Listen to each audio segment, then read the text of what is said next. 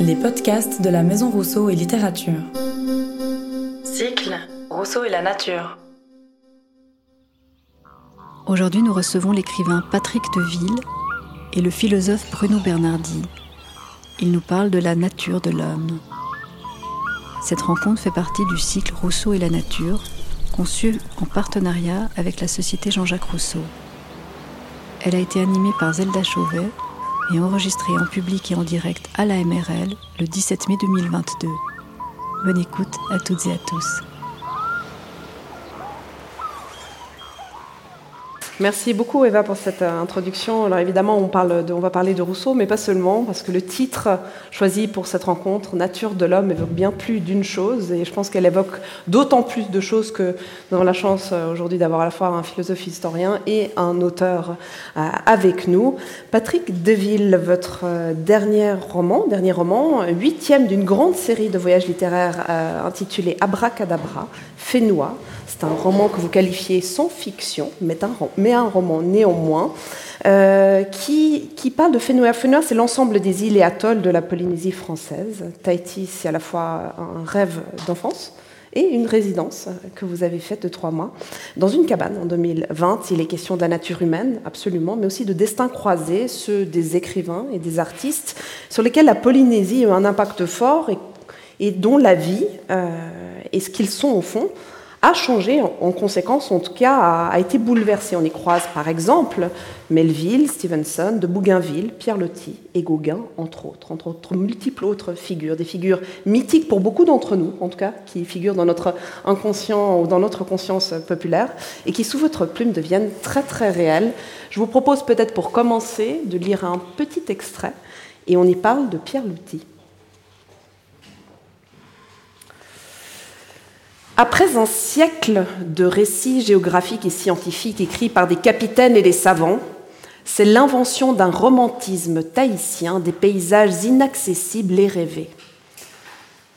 En tournant à droite dans les broussailles, quand on avait suivi depuis une demi-heure le chemin d'Apiré, on trouvait un large bassin naturel creusé dans le roc vif. Dans ce bassin, le ruisseau de Fatawa se précipitait en cascade et versait une eau courante d'une exquise fraîcheur.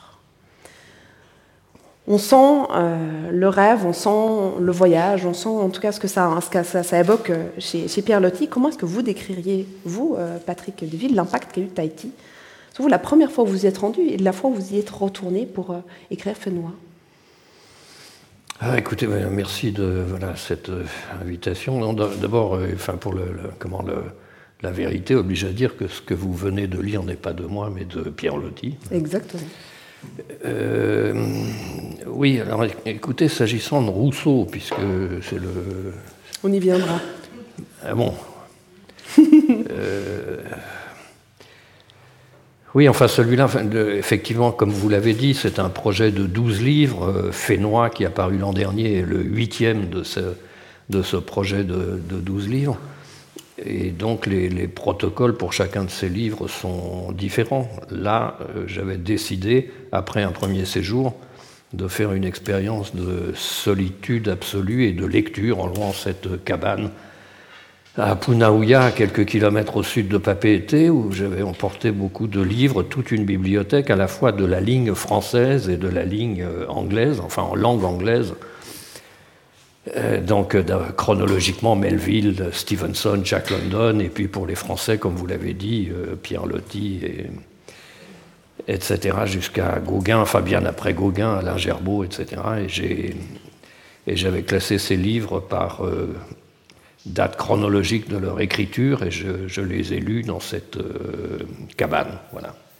Quel impact est-ce que en fait finalement cette immersion à la fois littéraire et à la fois naturelle, puisqu'il y a quand même, on, parle beaucoup de, ce paysage, a eu sur, votre nature profonde? Et peut-être quelle similitude est-ce que vous avez trouvé, en tout cas quelle, quelle correspondance vous avez trouvé entre la nature de l'homme ou des auteurs et des artistes euh, que, dont vous évoquez en tout cas une partie du parcours, le vôtre, s'il y en a. Euh, oui, enfin la nature de l'homme, nous en parlerons tout à l'heure, puisque vous me dites que nous viendrons à, Rousseau, finalement.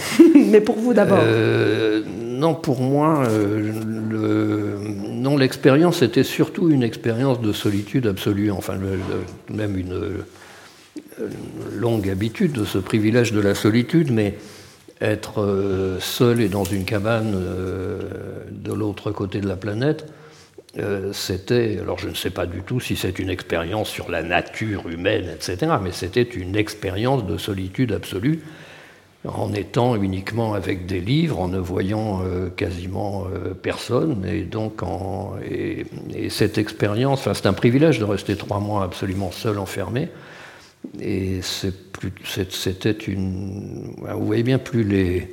Donc je mélangeais dans mes rêves, j'étais très attentif aux rêves quand on ne fait absolument rien d'autre que cela. Euh, nager, euh, lire, écrire, et avec un rythme de vie, euh, je me couchais comme les crabes à je sais pas, 7 heures du soir, enfin dès le coucher du soleil, je me levais bien avant l'aube, à 5 heures du matin, et, donc c'est aussi une très bonne expérience pour se remémorer les rêves, pour les écrire. Et comme vous le savez, moins on voit de vivants, plus les morts vous assaillent. Alors à la fois les, à la fois les personnages de romans, mais mes propres morts, et voilà, qui tout, cela se mélange. finalement, ça peut-être, enfin je ne sais pas, il n'y a pas de nature humaine, nous, y viendrons, mais, en tout cas, euh, mais en tout cas, euh, voilà, s'il n'y a pas de nature humaine, il y a une condition humaine. Voilà. Et ce qui est intéressant, c'est que tous ces personnages, en tout cas tous ces auteurs, parce qu'évidemment on rappelle que tout est vraiment, vraiment réel et documenté, racontent un peu leurs expériences, leurs rencontres avec les Tahitiens, rencontres euh, humaines quand même. Donc on parle de, cette, de ces conditions humaines. Et dans la, dans, le, dans, le, dans, le, dans la langue de Diderot, il y a un extrait que j'aimerais lire pour pouvoir arriver à Rousseau. Et la définition de ce qu'on entend par la nature de l'homme chez Rousseau, et pas l'homme à l'état de nature, l'homme qui viendrait à revenir à l'état de, nature. Donc peut-être première référence, et après on arrivera à Rousseau, je vous le promets. L'essai vif et sautillant est empli de dialogues, multiplie les narrateurs et les points de vue parfois s'adressent au capitaine. On parle donc on parle de, euh, Bougainville, qui est officier de marine contemporain de Rousseau au XVIIIe siècle et mènera le premier tour du monde officiel français euh, euh, en tant que capitaine. On lui dit Ah, monsieur de Bougainville, éloignez votre vaisseau des rives et de ces innocents et fortunés Tahitiens, ils sont heureux et vous ne pouvez que nuire à leur bonheur. Il lui reproche la cérémonie de la petite bouteille luttée et enterrée. Si un Otaïtien débarquait un jour sur vos côtes et qu'il grava sur une de vos pierres ou sur l'écorce d'un de vos arbres, ce pays est aux habitants d'Otaïti, qu'en penserais-tu? Il cède la parole à un vieillard tahitien. Laisse-nous nos mœurs, elles sont plus sages et plus honnêtes que les tiennes. Nous ne voulons point troquer ce que tu appelles notre ignorance contre tes inutiles lumières. Je ne vais pas tout vous lire et tout vous révéler, mais ça m'amène à une question. On parle de cette. Euh, on est plus heureux ici qu'ailleurs, euh, Bruno euh, Bernardi. Forcément, on se pose la question est-on, est-on plus heureux ailleurs? Mais qu'est-ce que véritablement la question de la nature de l'homme chez Rousseau? Qu'entend-il? Parfois, on nous dit l'homme est naturellement bon versus il est naturellement mauvais. Peut-être qu'il est important quand même de revenir aux bases, ou en tout cas enlever certaines. peut-être raccourcis de compréhension quant à, la définition de Rousseau. Le point de départ, c'est pas simplement par goût de paradoxe que je vais le dire, euh, c'est qu'en fait, la nature de l'homme, ça n'existe pas. C'est ce que disait Pour commencer. Euh, au plus exactement, que c'est une chose euh, qui n'existe plus, qui n'a peut-être jamais existé, mais dont on a, dont on a cette idée-là, on a un besoin impérieux pour comprendre ce qu'il appelle notre nature actuelle. Ce que nous sommes, une chose qui est certaine, c'est que ce n'est pas ce qu'était l'homme, entre guillemets, naturel, l'homme de la nature. Mais pour comprendre ce que nous sommes, ce que, ce que l'était l'homme de la nature, en fait, on en sait fort peu. Des choses fondamentales, en fait, qu'il était un être vivant, et comme tous les êtres vivants, un être sensible, et par conséquent, veillant à sa propre conservation, et par conséquent aussi, étant sensible, ce qu'il appellera la pitié, euh, à la souffrance des autres êtres sensibles. Pas seulement les hommes, hein, mais les, animaux, etc. Mais une fois ça, c'est très peu de choses, euh, mais c'est essentiel. Et on a besoin de cette idée-là pour comprendre ce, que, nous sommes devenus euh, et précisément d'essayer de trouver quelque chose qui puisse être un principe de conduite, d'évaluation et de conduite dans euh, ce que nous sommes aujourd'hui, dans ce que Rousseau appelle la nature actuelle de l'homme. ça, c'est le premier point. je ferai quand même un rapprochement à ce qu'a dit tout à l'heure, qui, me paraît important. Euh, David a insisté sur l'importance de la solitude. Il y a un penseur chez qui, et précisément ce qui est intéressant chez Rousseau, c'est que la solitude chez lui est constamment connectée. Il le dit dans ce qui est sa dernière page écrite, euh, la dernière des rêveries du promeneur solitaire, euh, où il dit J'ai besoin de me recueillir, j'ai besoin de m'isoler pour me sentir relié aux autres. Et donc, euh, c'est pas du tout, enfin, ce n'est pas un, au fond, c'est la, solitude chez lui et la condition de possibilité d'établir un vrai lien avec le restant de l'humanité. Capital. de ce point de vue-là, c'est une chose qui, je crois, est importante pour le, qui a un rapport aussi, je dirais d'une certaine façon, euh, avec euh, cette idée de l'absence de nature, parce que ce que ça veut dire aussi, c'est que euh, on a besoin de se retrouver, non pas, alors oui, dans la solitude, pour comprendre ce qui nous arrive, ce qui est arrivé à nous, êtres humains, peut-être aussi chacun individuellement, par la socialisation. Ce, qu'on est comme être social, on ne peut le comprendre que précisément en ayant ce repère, même s'il est construit, même s'il est fictif, euh, dans euh, précisément la non-socialisation, qui serait à ce moment-là précisément, entre guillemets, celle de l'état de nature. Comment est-ce qu'on on transforme en fait comment est-ce qu'on parce que là on parle de cette euh, de cette de cette de cette euh, ce sentiment premier ce sentiment primitif et on parle aussi de la notion de, perfectibilité chez Rousseau de comment aussi on, on, est d'un état à la fois euh, premier à cet état actuel dans la société. Donc il y a quand même cette transition qui se fait ou en tout cas cette étape. Qu'est-ce qui déclenche cette étape? Comment est-ce que le processus se met en, en place? Et comment on, on, en sort finalement de ce qui peut être considéré comme une forme de dépravation, euh, si on croit les, mots de Rousseau. c'est peut-être dans le contrat social que Rousseau, euh, à la fin du livre 1, la formulation, je dirais, la plus ferme de ce point de vue-là, vue-là, où il dit, parlant du passage de l'homme à l'état civil, il a cette formule qui est très intéressante par sa construction, dans laquelle il dit, dans ce passage-là entraîne chez l'homme une élévation des sentiments un développement des idées, de la pensée, etc., qui est, en guillemets, je paraphrase, si admirable, que l'homme devrait tous les jours s'en bénir, se bénir de ce passage, s'il n'était pas tombé bien pire, ce qu'on appelait dépravation, euh, bien souvent, il appelle le, bien souvent, il y a pas, pas toujours, mais souvent, euh, précisément, par quoi C'est très clair chez Rousseau, par le le souci de distinction, de se faire valoir par rapport aux autres, par l'appétit de possession et par l'appétit de domination. Et ce qui corrompt précisément, intrinsèquement, euh, ces sentiments, euh, anoblis, mais avilis, euh, cette raison développée, mais dépravée en même temps. Et donc, à partir de ce moment-là, ce qui est clair chez Rousseau, c'est que ces changements-là sont irréversibles. Euh, l'idée d'un Rousseau, euh, disait Voltaire, hein, qui nous inviterait à aller brouter dans les, dans les champs, bon, c'est galéjade, euh, c'est irréversible.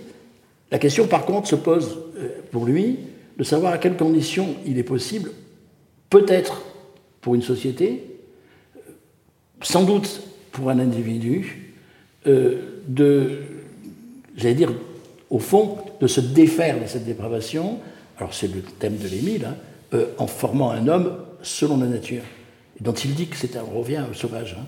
Il dit que qui est Émile, comment le fermer C'est Émile, c'est-à-dire, au fond, ce qui devrait être, ce que nous devrions être si nous étions formés, je dirais, comme des êtres humains, hommes, soyez humains. Eh bien, c'est, dit-il, un sauvage, mais un sauvage qui n'est pas fait pour vivre dans les sociétés, un sauvage qui est fait pour vivre dans les villes, et dire une formule qui est capable de vivre, non pas comme les autres hommes, mais avec eux. Et ça, je crois que cette, cette idée. Bon, après ça, il s'agit de savoir comment on peut être, ce qu'il appelle l'éducation négative. Comment peut-on être, je dirais, ce, sauvage humain, ce sauvage sociabilisé qui est un homme véritable Voilà ce qu'il en, je veux dire, ce qu'il habite, c'est cette question-là. La, notion euh, de, sauvage est, intéressante parce que, effectivement, euh, Patrick Deville, et dans votre livre, je n'ai trouvé qu'une référence à Rousseau tout au début. Euh, où effectivement on dit qu'on attribue souvent à Rousseau le mythe du bon sauvage, et c'est Diderot qui compose un supplément au voyage de Bougainville après sa lecture enthousiaste en parlant de cette question-là.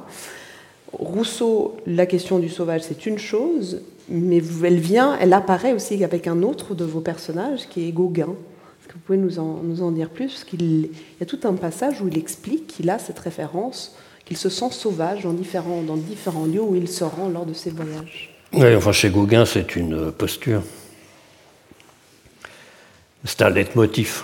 Ça revient sans cesse et dans les écrits et dans la correspondance de Gauguin. C'est une revendication. Il se revendique sauvage parce qu'il cherche la, sauvagerie en peinture. Ça n'est pas une, pas une notion euh, philosophique. Euh, par contre, en effet, si Rousseau n'apparaît qu'une fois, d'abord justement, ce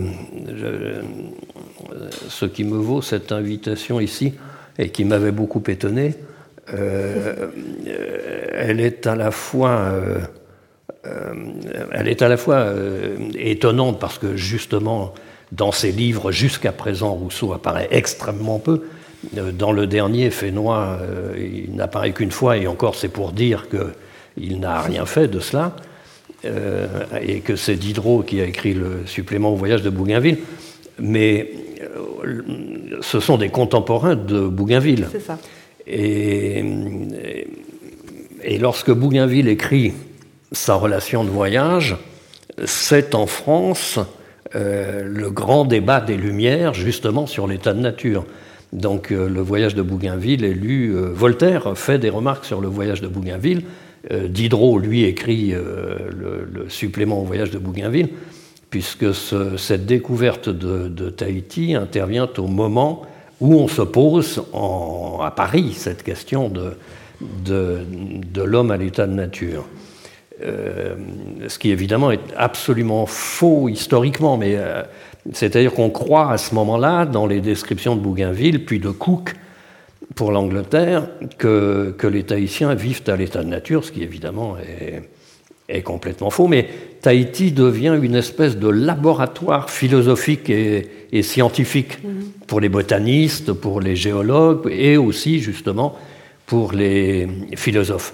On ne découvrira beaucoup plus tard que ce peuple tahitien euh, évidemment ne vit pas à l'état de, nature, que la végétation de Tahiti a été travaillé depuis quelques siècles avec de l'irrigation, avec de la plantation, avec euh, une industrie, les hameçons en acre pour pêcher, etc.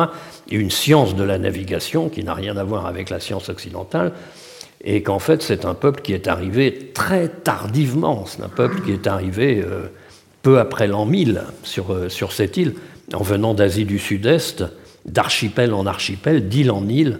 Ce peuple s'est installé. Donc ça n'a aucune valeur scientifique ou philosophique. Mais donc, euh, donc cette invitation, voilà, j'imagine, était justifiée par euh, l'apparition très rapide du nom de Rousseau dans, ce livre. Euh, c'était d'autre part très risqué cette invitation parce que j'aurais pu n'avoir jamais lu Rousseau, ça n'est pas le cas. ça n'est pas le cas. Mais il n'est pas totalement inconnu. Ça, n'est pas le cas parce que non, parce que Rousseau. et puis elle est également une, une espèce de préscience parce que euh, si Rousseau apparaît très peu dans ses livres jusqu'à présent, alors à moins que la maison Jean-Jacques Rousseau ait un logiciel espion dans mes notes euh, et pénétrer mon ordinateur, euh, il est prévu dans ce projet que Rousseau apparaisse davantage dans la suite. Rousseau fait partie de cette petite bande de personnages qui sont amenés à intervenir dans ses livres, même si jusqu'à présent il apparaît très peu. Il apparaît très peu aussi parce que ses livres euh, sont des romans sans fiction qui commencent tous en 1860 jusqu'à aujourd'hui, et qu'évidemment Rousseau, c'est un siècle avant. Mais bien évidemment, je me permets des retours dans le passé, la preuve, puisque s'agissant de Fénois, je remonte à la navigation de, Bougainville. Non, jusqu'à présent, Rousseau enfin, apparaissait davantage dans un autre livre, le, cambodgien, Kampuchea, parce que j'avais suivi pendant trois ans le procès des Khmers rouges à Phnom Penh, et que, j'avais évidemment lu, rencontré, avocat, partie civile, et lu euh, les, déclarations euh, de ceux qu'on appelle les Parisiens, c'est-à-dire ces jeunes Cambodgiens qui étaient inscrits à l'université à Paris, qu'on a mis des années à désanonymer, euh, Salotsar qui deviendra Pol Pot, frère numéro un, etc. Et, Rousseau apparaît bien davantage dans ce livre de manière plus philosophique concernant la lecture erronée qu'ont fait les Khmers rouges de la philosophie politique de Rousseau. Et ça, c'est beaucoup plus important. Et ça renvoie davantage à cette idée de, de la nature humaine, de la condition humaine et du contrat social et du droit naturel. Puisque les, les Khmers rouges ont. Euh, enfin, les Khmers rouges ont montré ce que tout le monde peut savoir, et surtout lorsqu'on lit attentivement Rousseau, qu'il est très facile de comprendre Rousseau de travers. Et, eux ont compris euh, Rousseau de travers, parce qu'il y a euh, en germe chez Rousseau, mais Évidemment, Rousseau, lui, pondère lorsqu'il écrit, lorsqu'il invente ce système politique idéal et qu'il dit, euh, enfin sur la volonté générale, et qu'il dit euh, j'invente la machine, d'autres plus sages la mettront en état d'aller, il sait bien que sa pensée politique est purement philosophique et totalement inapplicable. Alors que les Khmers rouges ont essayé, eux, de l'appliquer réellement avec des phrases terribles dans Rousseau si on les prend de travers, et principalement cette phrase, nous les contraindrons d'être libres, ce qui est absolument terrible, parce que c'est ce qu'ont voulu faire les Khmers rouges. Nous les contraindrons d'être libres, alors on met tout le peuple nouveau, ce que les Khmers rouges appelaient le peuple nouveau, c'est tous ceux qui étaient un peu éduqués, tous ceux qui savaient lire, tous ceux qui vivaient en ville, eh bien on les met dans des camps, dans la forêt, et, on essaie de les rééduquer, et on les extermine euh, jusqu'à ce qu'il soit libre, ou mort. Euh, donc voilà, j'avais oublié la question. Mais euh, Monsieur Bernardi voulait réagir. je rebondis un petit peu parce que on sait bien, évidemment, que cette spéculation, elles ont été régulièrement reproduites sur cette phrase isolée, bien sûr, de son contexte, oui. des contrats qui en fait est un contresens, celui-là manifeste, puisqu'il s'agit simplement, enfin, pas simplement, ce n'est pas rien, mais de dire que euh, ce qui caractérise la liberté politique, c'est que ce sont les hommes qui font leur loi, et que l'application de la loi, c'est-à-dire de ce qui a été collectivement décidé, euh, n'est pas une, entrave à la liberté, euh, mais une réalisation de la volonté, pour dire les choses, mais très simplement et très bêtement, qu'en contraignant euh, à payer l'impôt euh, ou à respecter le code de la route, on euh, fait simplement respecter les règles communes. Mais au fond, ce n'est pas ça qui me paraît le plus intéressant dans, cette, dans ce plus radical. C'est la question précisément, pour le coup, de la nature. Parce que le fantasme, c'est très curieux quand on y regarde de près, dans ce que, d'ailleurs, vous mettez en évidence dans, dans dans, dans ce fantasme-là, il y a le couplage, je dirais, des deux contresens majeurs à faire sur Rousseau. Mmh. Celui sur la pensée politique, alors notamment sur la question du législateur, qui s'imagine que la politique va avoir pour euh, fonction de créer un homme artificiel, un homme, je dirais, qu'au fond, que, l'institution politique pourrait produire. Par des gestes politiques, on, va créer, recréer, et associer avec l'autre fantasme, qui est celui de revenir à l'originaire. Et donc, et alors, il est évident que la conjonction des dieux deux donne quelque chose qui est à peu près le concept d'éradication, parce que ce qu'on décrit, euh, avec la politique des, des Khmers rouges, et euh, alors pour le coup, qui, qui, effectivement, je dirais, à la fois réunit non pas deux idées majeures de Rousseau, mais les deux contresens les plus fondamentaux qu'on puisse faire euh, sur cette pensée, et qui, ça c'est très très très intéressant de faire ça. Alors, je ferai juste une remarque qui est assez curieuse, c'est que euh, vous situez ça, ce, type de lecture qui fonde Rousseau, euh, vous la situez dans un moment euh, qui nous revient d'ailleurs, je crois, comme un retour du refoulé, qui est celui du début des années 50. on est en train de vivre des choses, je crois, bien des égards, qui nous renvoie douloureusement à cette période-là. Et donc, cette lecture qu'ils font, il est bien évident qu'on peut l'inscrire dans une espèce de, dérive, qui a aussi d'ailleurs comme traduction la révolution culturelle prolétarienne, mmh. mais en Chine. Mais c'est une, une, dérive, ils n'ont pas inventé, en guillemets. C'est une dérive non seulement pas par rapport au Rousseau, mais de l'histoire de l'idée révolutionnaire dans l'Occident euh, du, XVIIIe au XXe siècle. Mais, alors, ce qui est assez curieux, c'est que cette lecture, je dirais, en guillemets, aberrante, euh, qu'ils font à ce moment-là de Rousseau, il est assez frappant de voir que la même est faite par ses détracteurs les plus, je dirais, acharnés, au même moment. notamment le grand livre de, de de un grand livre réputé, euh, sur euh, l'idée du caractère totalitaire de la démocratie, de démocratie totalitaire, euh, fait un procès à Rousseau qui est exactement, je dirais simplement en négatif, les mêmes contresens pour les reprocher à Rousseau, qui sont convertis en principe d'action par les Khmer rouges. Et en fait, c'est les mêmes années, exactement. C'est assez, frappant. et je crois qu'il y aurait à s'interroger sur le fait que l'un et l'autre sont, je crois, euh, des produits de la Seconde Guerre mondiale, globalement, hein, euh, et de, ce qui l'a précédé aussi. Mais euh, qui. Et, encore une fois, je ne vais pas insister là-dessus, mais dont je me demande si, aujourd'hui, avec 50 ans, un peu plus de, recul, nous ne sommes pas en train de trouver, je dirais, les dividendes qui, sont, qui nous sont présentés. Oui, ça c'est une spéculation. Oui, non, mais... mais... en effet, oui, c'est les années 50, puisque les, ceux qu'on appelle justement les Parisiens, les frères numérotés, euh, qui étaient à Paris, rue Saint-André-des-Arts, euh, étaient membres clandestins du PCF. Oui, Et le plus cultivé d'entre eux, Kieu Sanfant, qui est docteur en, Sorbonne, euh, par la suite, et jusqu'au procès, euh, va revendiquer l'héritage de Montesquieu, de, Rousseau, etc. C'est absolument. vous, citez une, formule d'un interview au Monde qui est assez sidérante. mais donc, avec un. Évidemment, il y a d'une part cette lecture totalement erronée de, de Rousseau, qui est la leur, mais qui n'est pas seulement la leur. Là, vous avez absolument raison, qui n'est pas seulement la leur, c'est quelque chose qu'ils attrapent. Euh, c'est quelque chose qu'ils attrapent à Paris, comme, euh, voilà.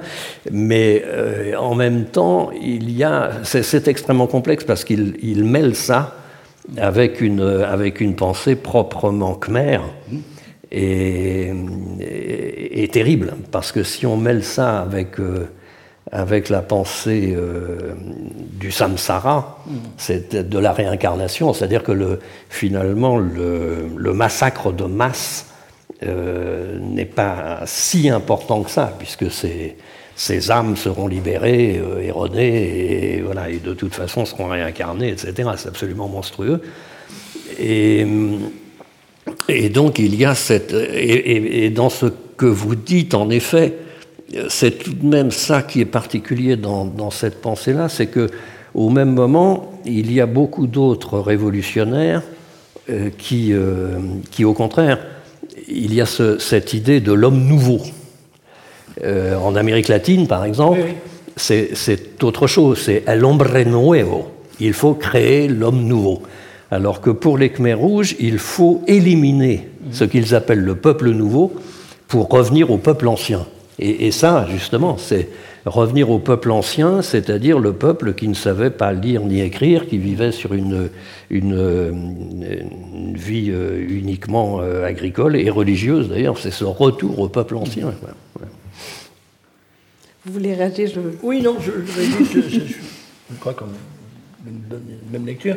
Euh, ce qui me paraît intéressant de, parce que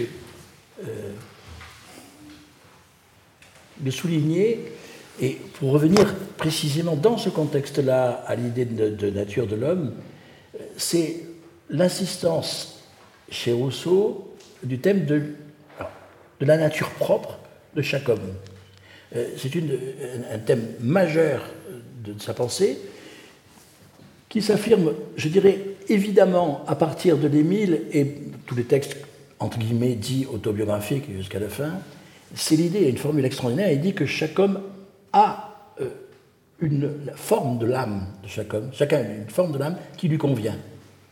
Et que cette convenance, il s'agit de la reconnaître et surtout d'en décider. Euh, j'évoquais tout à l'heure cette dernière page qui m'inspire énormément de, Rousseau, qui est la dernière des rêveries du premier solitaire, où il retourne sur son, existence, il retourne sur sa première rencontre avec Madame de Varroc, qui jouait un rôle si essentiel dans sa vie, et il dit, il écrit que ce qu'il lui doit, en reconnaissance, c'est d'avoir eu des circonstances dans lesquelles, dit-il, il a pu, je sus, dit-il, donner à mon âme la forme qui lui convenait. Et précisément, il conçoit son existence ensuite comme une capacité à maintenir malgré tout une espèce de, ligne de fidélité euh, à cette décision prise sur lui-même. Et je crois que c'est important parce que ce qu'on comprend à ce moment-là, c'est que pour ce penseur du politique et de la société est un penseur fondamentalement de la singularité et de l'individualité. Ce, sur quoi s'ouvrent d'ailleurs les confessions, comme nul autre. Pareil, parce que bien sûr il y a ce thème de son exceptionnalité, mais je crois qu'en rester là c'est un peu court. C'est aussi l'idée d'une exceptionnalité de chaque possible de chaque être humain. Hum. Oui, mais justement, c'est-à-dire que. Et ça, c'est nié. Mais, mais, voilà, et ça, c'est toute la différence avec ces lectures euh, totalement erronées de, de Rousseau, c'est que Rousseau, lui, a lu Montaigne. Il faudrait remonter à Montaigne.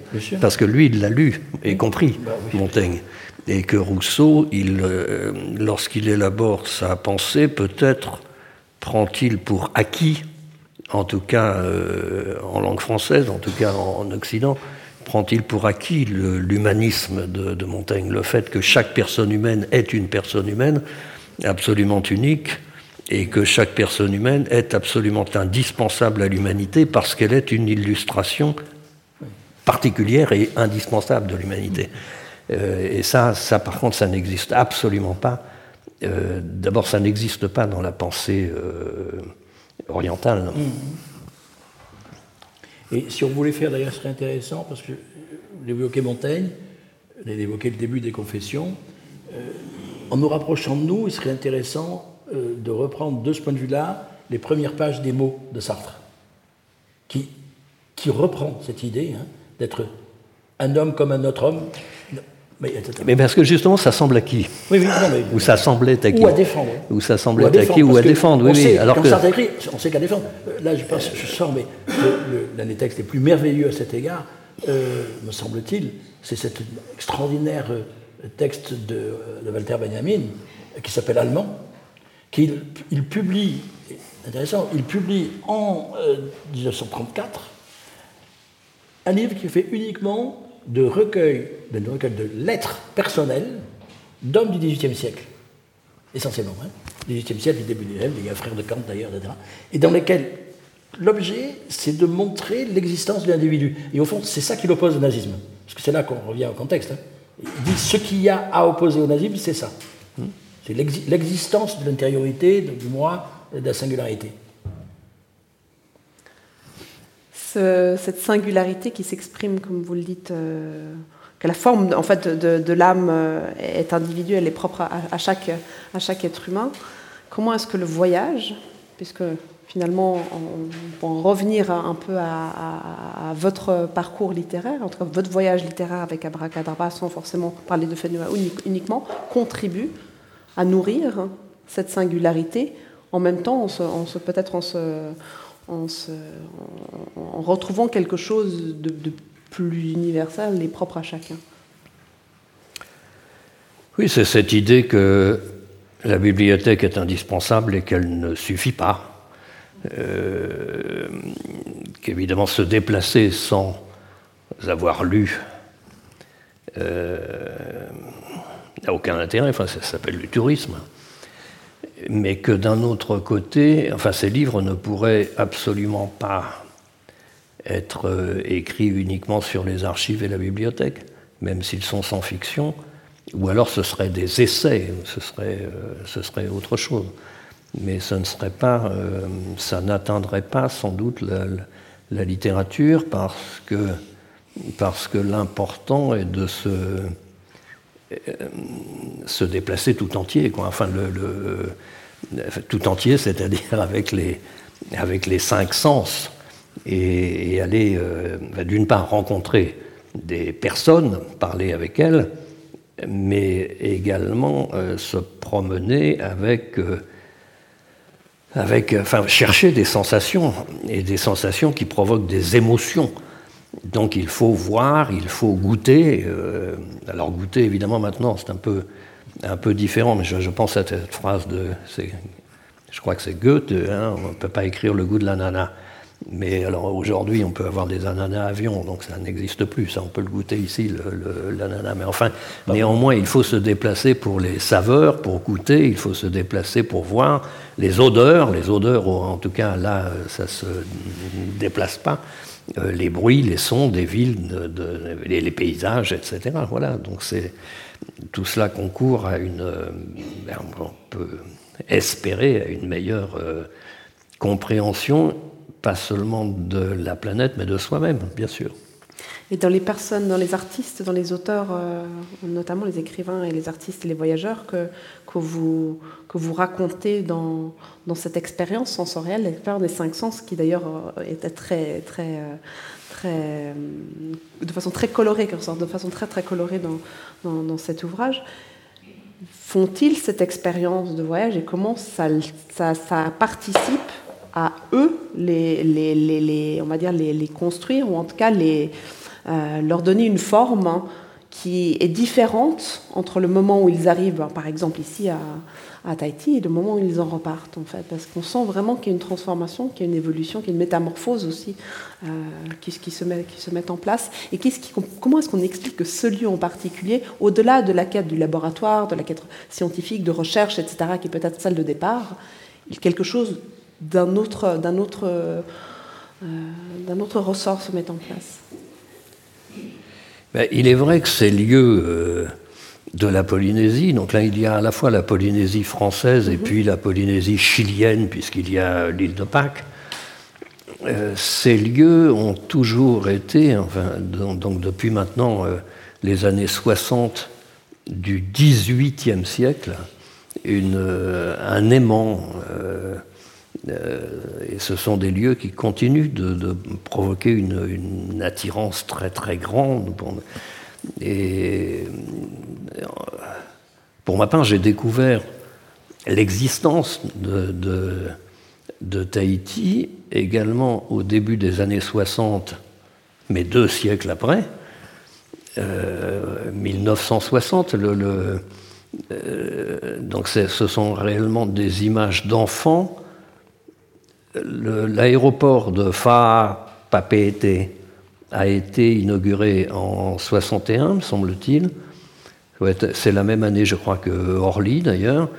Et donc, je me souviens enfant d'avoir vu ces publicités d'Air France, ces, affiches.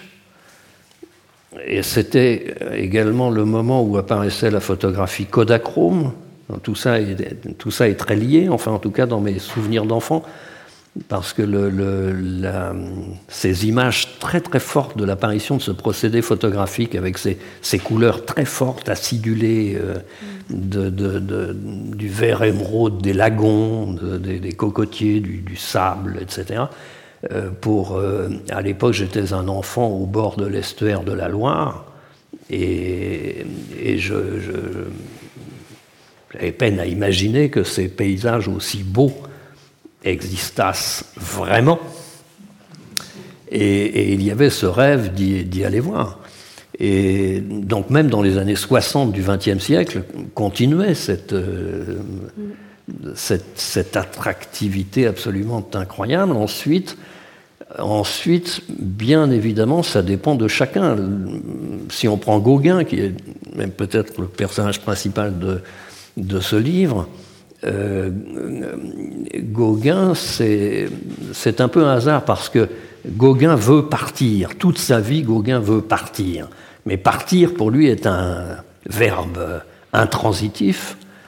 Néanmoins, il faut bien aller quelque part. Et alors, quand on prend la correspondance, euh, ce sont des hésitations sempiternelles, comme chez Rimbaud d'ailleurs, exactement. Euh, partir, oui, mais où? Et donc, il, voilà, il veut d'abord aller au Tonkin, puis il veut aller à Madagascar, et puis voilà. Et puis finalement, c'est finalement c'est Van Gogh qui, euh, qui, lui fait lire Pierre Loti, et c'est après la lecture de Pierre Loti, donc du premier roman tahitien, qui est un euh, qui est une vision de, de Tahiti euh, qui non plus n'a jamais existé. C'est une vision rêvée de, Tahiti.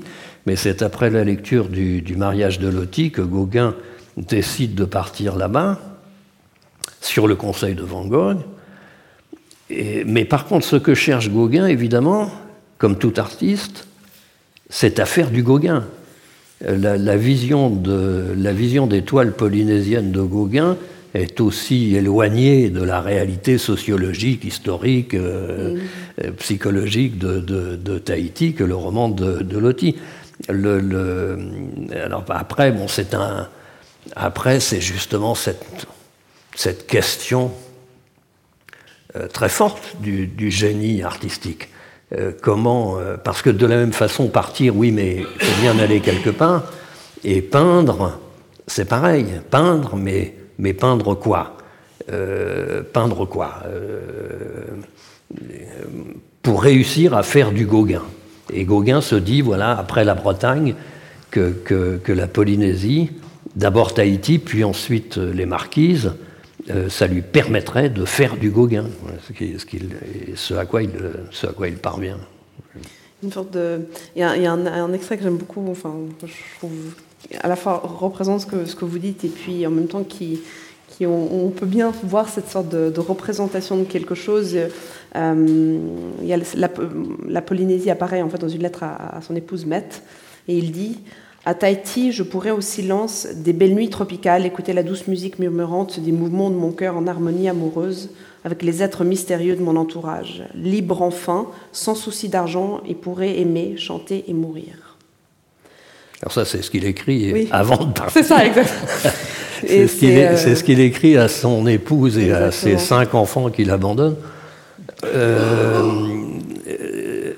et ça, c'est avant de partir. Alors évidemment, comme on le sait, ça se terminera euh, très très mal, puisqu'il n'en reviendra jamais. Enfin, il, il, en, il, en, reviendra une fois pour repartir. Et ensuite, il va y mourir dans des, dans des conditions absolument terribles. Et à la fin, au contraire, il va implorer son ami euh, Manfred de le laisser revenir en France.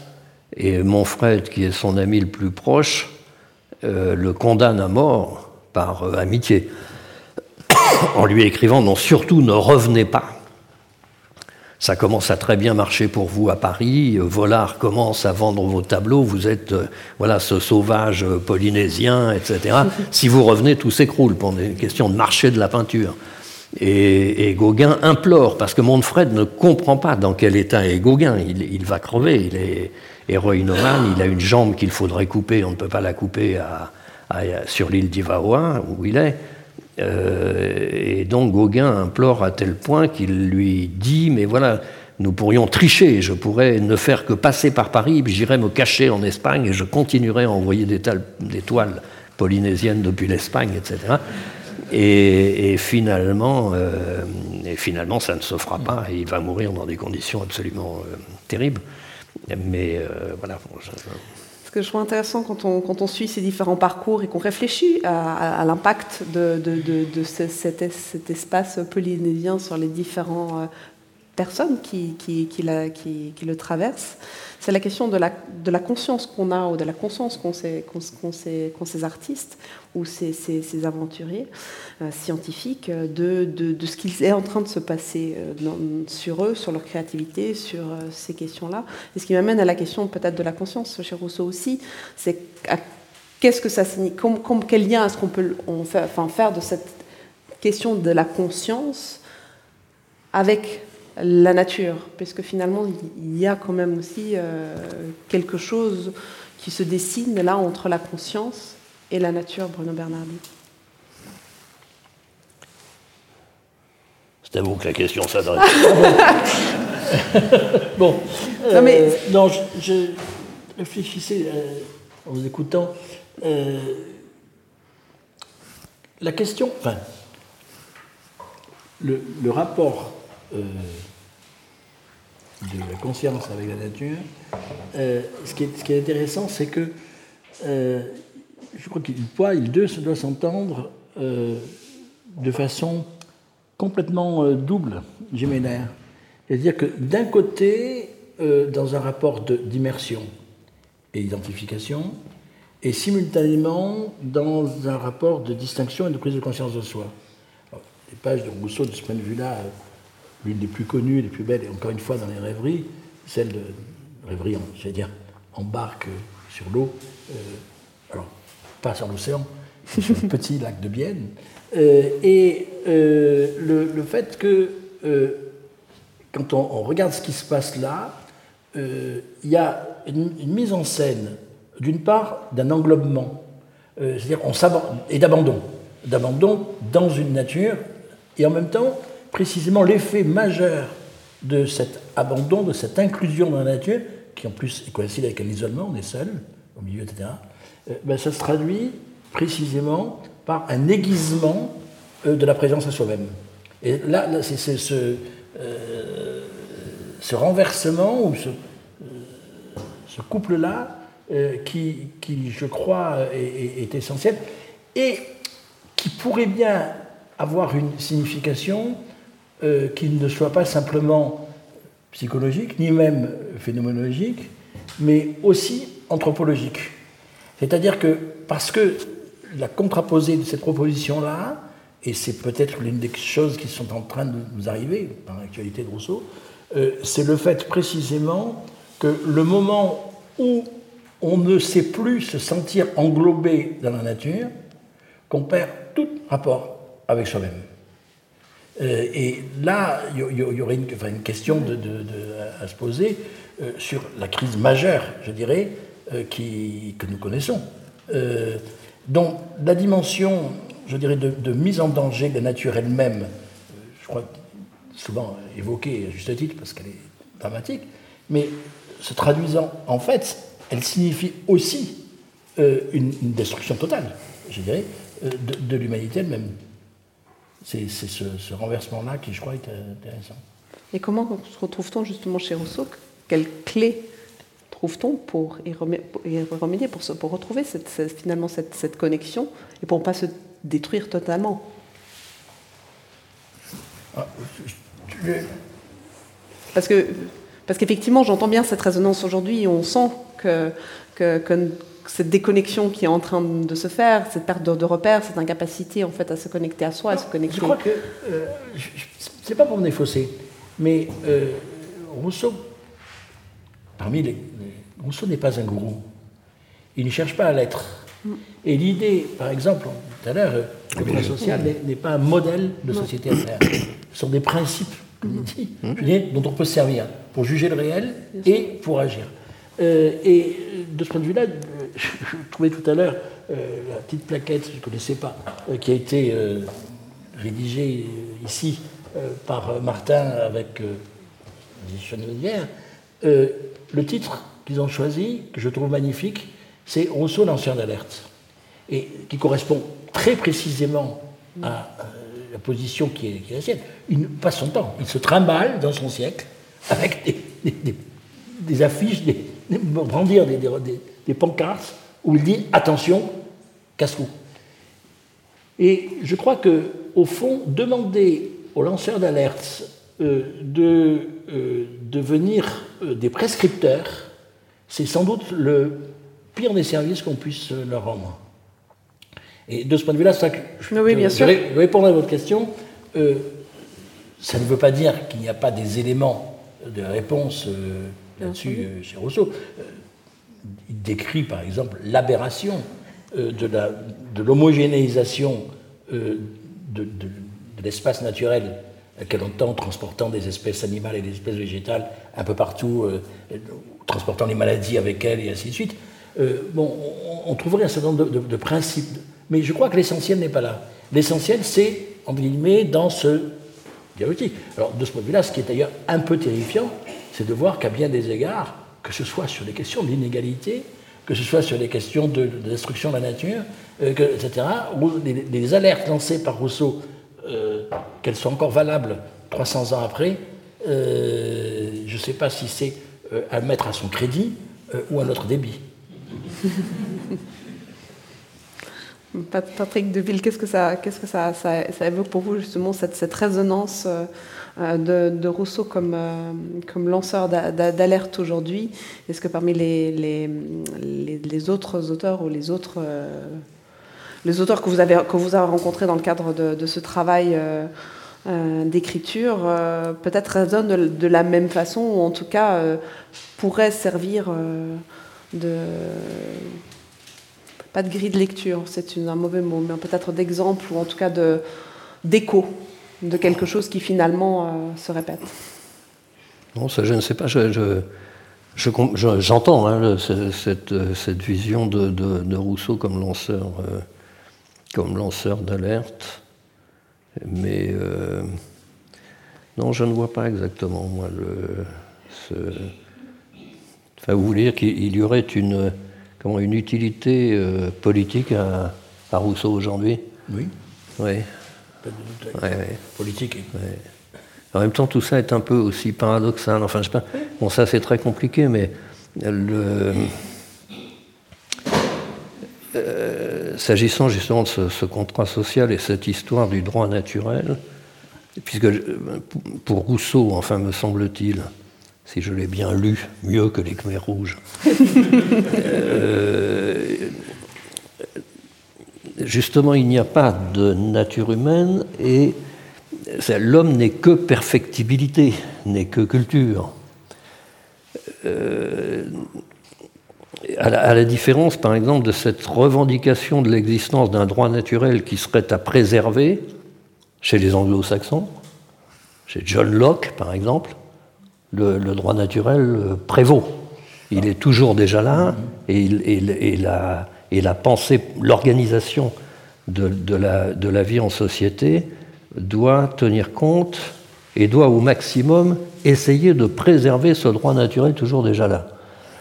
Euh, ce qui, ce qui n'est pas le cas chez Rousseau. Ce qui fait la grande différence entre les démocraties anglo-saxonnes et, et, les nôtres, et ce qui fait d'ailleurs une très grande incompréhension, enfin dans, dans, hmm. dans les grandes incompréhensions qu'il y a euh, parmi les démocraties, et principalement entre les États-Unis d'Amérique et la France, euh, il y a justement ces présupposés totalement différents au départ de la raison même de, la vie en société et de la démocratie. vous mettez le, doigt, me semble-t-il, sur une question qui est vraiment absolument essentielle et qui demanderait certainement oui, alors là, temps on pour en discuter. Je voudrais juste dire quelque chose là-dessus. Euh, ce, que, ce que Rousseau, parce que, et encore une fois, euh, quand nous parlons de notre conception, la conception entre guillemets républicaine française, de la démocratie, ça n'est pas la conception de Rousseau. C'est celle qui s'est imposée, je dirais, au cours de la Révolution française et dans la suite, en très large partie en désaccord avec lui, euh, et explicitement. Et, sur cette question, Rousseau n'est pas non plus, vous avez absolument raison, un juste naturaliste euh, à, l'ancienne, entre guillemets, euh, à l'anglaise. Alors, qu'est-ce qu'il y a une formule Je vais me servir d'une formule que je trouve éblouissante, qui a été employée par celui que je considère, il, n'est pas connu comme un des plus grands rousseauistes, qui s'appelle Jean-Baptiste Crénière, qui est un député de 1789 à l'Assemblée constituante. Et quand il y a des discussions sur le rapport entre les droits de l'homme et la Constitution, c'est la question Et il s'inspire de Rousseau pour dire la chose suivante. L'homme, dans l'état de nature, n'a aucun droit. Parce que pour qu'il y ait des droits, il faut qu'il y ait des lois, il faut qu'il y ait des institutions pour les reconnaître et les protéger. Mais, ajoute-t-il, dans l'état de société, l'homme a des droits naturels imprescriptibles. Cette formule paradoxale, géniale, résume exactement ce que raconte le contrat social. C'est-à-dire que à partir du moment où des hommes se nouent, des liens entre eux, se constituent en société, ils ne peuvent pas ne pas se reconnaître les uns aux autres des droits qui sont antérieurs à la société. Donc il n'existe pas, ces droits n'existent pas réellement comme quelque chose qu'on aurait hors de la société, ils existent quelque chose sans quoi la société, dans, dans la reconnaissance, est nécessaire à l'institution de quelque société que ce soit. Et ça, c'est une vision, je crois, extrêmement puissante. Le, quand il, il, défend ça, et du coup, ce qu'il affirmait, c'est qu'il ne fallait pas, je dirais, mettre la déclaration des droits, comme certains le voulaient, avant, sous une forme naturaliste, ou après, comme si elle était décrétée par l'Assemblée, mais qu'elle était constitutive de la formation même d'une société quelconque. Voilà, alors il serait pas sûr beaucoup de eh temps pour expliquer ça, mais je crois que c'est une des, des, choses les plus, alors des, plus méconnues et les plus intéressantes chez Rousseau. Oui, avec cette notion d'émancipation. Euh, parce que justement, euh, c'est-à-dire que les, les, hommes ne deviennent citoyens que lorsqu'ils sont rationnels, c'est-à-dire libres de toute tutelle et émancipés. Et qu'il ne peut être affranchi de toute tutelle et émancipé. Et donc, alors là, on en arrive en effet à ce, ce, principe délicat, quoi, de la volonté générale comme équivalent rationnel de la volonté de chacun, si chacun était rationnel. Euh, qui, devrait être au, socle de l'organisation euh, sociale, ce qui évidemment n'est pas non plus le cas dans toutes les démocraties, puisque la démocratie après est devenue un système euh, qui s'est répandu, mais de manière très très très très différente. Enfin, l'Inde est une démocratie. Il y a des parias dans la démocratie indienne. Mais non, mais voilà, c'est ça, avec un système de caste, avec etc. Et néanmoins, euh, c'est en tout cas, c'est la, démocratie la plus peuplée, d'un milliard et demi d'habitants. Merci infiniment à tous les deux d'avoir nourri notre réflexion et nos esprits.